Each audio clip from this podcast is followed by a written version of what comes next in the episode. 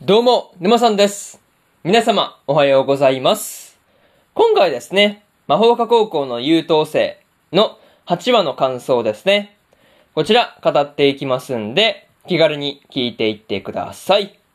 というわけで、早速ですね、感想の方、入っていこうと思うわけですが、まずは、一つ目ですね、クラウドボール決勝というところで、クラウドボールではですね、まあ、第三高校の愛理が優勝を飾っていたわけなんですが、まあ、その愛理相手にですね、まあ、こう前線したスバルはですね、まあ、こう前線しただけでもすごいなっていうことをね、思ったりしました。まあ、そんなスバルのね、こう認識阻害の魔法をですね、まあ、それでも愛理の速さは止められなかったわけなんですが、まあ、こう、そもそもね、魔法を使う前ですね、まあ、こう、の状態で阻害されていても、まあ、いい感じにはね、戦えているっていう時点で、愛理もだいぶ強いよなっていうことが伝わってくるところではありましたね。そう。まあ、その時点でだいぶ強そうな感じがあったんですが、またね、こう、愛理の魔法がですね、まあ見える前に体を動かすことができるっていう魔法だということをですね、まあこう、トウコがほのかにね、こう、まあ見事にばらしてしまっていたわけなんですが、まあそのね、まあばらした本人曰くですね、まあばらしたところで大したハンデにはならないっていう風にね、まあ言い切っていたわけですね。そう。まあね、それくらいのことを言い切れるくらいに、まあ、愛理の実力ですね。まあこれを信じているんだっていうのが伝わってきたところではありますね。そう。まあでもそれくらい信用してないと、まあ、バラすなんてまあね、普通しないですよね。そう。まああとはね、こう、まあその、まあ相手にね、負けてしまったっていうことをね、気にしていたスバルたちもですね、まあこう、準優勝とかね、まあこう、まあ入賞とか、そういう言葉を聞いてですね、まあ別に悪くないよなっていう、まあ結果的にね、結果としては悪くないよなっていう感じで立ち直れたっていうのにはね、まあ安心したなっていうところではありましたね。そういうところで、まず一つ目の感想である、クラウドボール決勝というところ終わっておきます。で、次、二つ目ですね。参考と一校の試合というところで、まあ、アイスピラーズブレイクの試合ではですね、まあ、こう、第三高校も、第一高校もですね、順調に勝ち進んでいたわけなんですが、まあ、どちでもすごかったなっていうのが正直な感想だったりはします。うん。そう、正直な感想ね。なんですけど、まあ、こう、しおりの方はですね、前回の雫との対戦からのショックですね。まあ、そこから完全に立ち直っているっていう感じが、まあ、よく伝わってくる、まあ、試合だったわけなんですが、まあ、そんなアイスピラーズブレイクもですね、まあ、こう、前回のスピードシューティングでもですね、まあ、こう、大活躍っていうところが、やっぱりこう、しおりの、まあ、元の実力の高さというかね、まあ、そういうところが、まあ、伺えるなっていう感じではありましたね。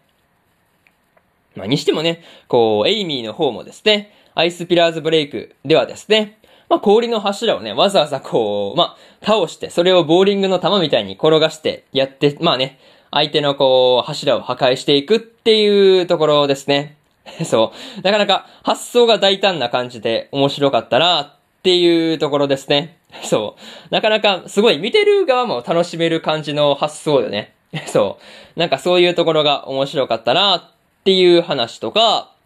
まあね、そこにはこう、達也との打ち合わせの内容とか、まあこう、子供の頃にですね、まあこう、石の柱をですね、まあこう、動かしたりして遊んでいたんだっていうことが背景にあるっていうのもですね、なかなか、そういう、なんて言うんだろうね、背景事情が、こう、まあ合わさってというか、そういうことがあるっていうのがね、面白いなぁという風にね、感じたりしました。そういうところで、二つ目の感想である、三校と一校の試合というところ、終わっておきます。で、次、三つ目の感想に入っていくわけなんですが、改めてライバル認定というところで、まあね、アイスピラーズブレイクでのですね、まあみゆきの圧倒的な実力を見た愛理がですね、まあこう、まあ、みゆきのことをだいぶと認めていたわけなんですが、まあこの二人がですね、直接ぶつかるミラージバット本戦ですね。それが、まあ今から楽しみだなっていうところですね。またね、こう、夕食の時にですね、愛理とみゆきがですね、まあこう、特に喧嘩という喧嘩もなくですね、まあこう、まあ、まあ社交辞令というかね、なんかそういう感じで握手しただけっていうところに留まったのにはですね、まあ見ている側としては安心したなっていうところではありましたね。まあね、こう、その時の愛理とみゆきの会話でですね、しおりと戦うことになって、まあこう、ちょっと緊張していたエイミーもですね、無事に立ち直ることができたっていうのはですね、本当に良かったなっていうことをね、感じたりしました。まあ、とはいえですね、その後は興奮して眠れなくなって、まあ、飛び起きたことによってですね、まあ、そこにこう、枕を叩きつけられたり、まあね、枕を叩きつけられたりしているっていうのにはですね、まあ、ついつい笑ってしまったなっていうところではありましたね。そう。まあね、なんか、興奮してしまうのもわかるような気はするんですけどね。そう。まあね、さすがに夜は寝ようぜっていう感じですね。まあ何にせよですね、愛理からライバル認定されたっぽいみゆきがですね、まあこう直接対決の時には、まあこうどう動くのかというかね、まあそういうところが今から楽しみだなっていう感じです。そういうところで、三つ目の感想である、改めてライバル認定というところ終わっておきます。で、最後にというパートに入っていくんですが、今回ですね、みゆきがアイスピラーズブレイクでですね、まあ、こう、インフェルノを使って相手を圧倒していたわけなんですが、まあ、こう、自陣の氷の温度を下げて、敵陣の方は熱で氷を溶かすっていうところっすよね。まあ、なんかそういうことを同時にできるっていうのが多分すごいんだろうなっていうことをね、感じたりはしました。そう。なかなかそういうところ、すご、すごかったわけなんですが、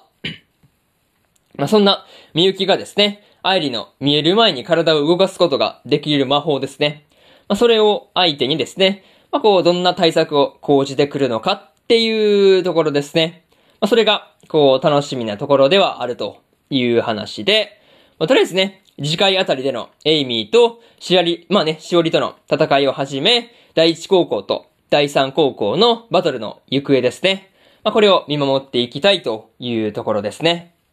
そういうところで、今回の魔法科高校の優等生の8話の感想ですね。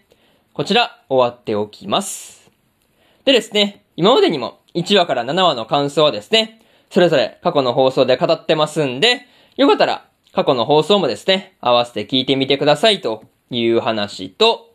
今日はね、他にも3本更新しておりまして、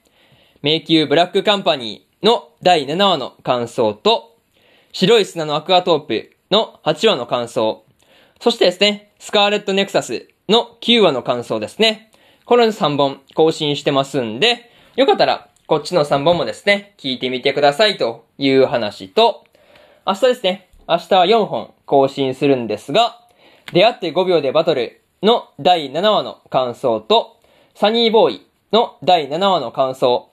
そしてですね、探偵はもう死んでいるの8話の感想と、日暮らしと泣く頃に卒の9話の感想ですね。この4本更新しますんで、よかったら明日もですね、ラジオの方聞きに来てくださいという話ですね。うん。っていう感じで、本日2本目のラジオの方終わっておきます。以上、沼さんでした。それでは次回の放送でお会いしましょう。それじゃあまたね。バイバイ。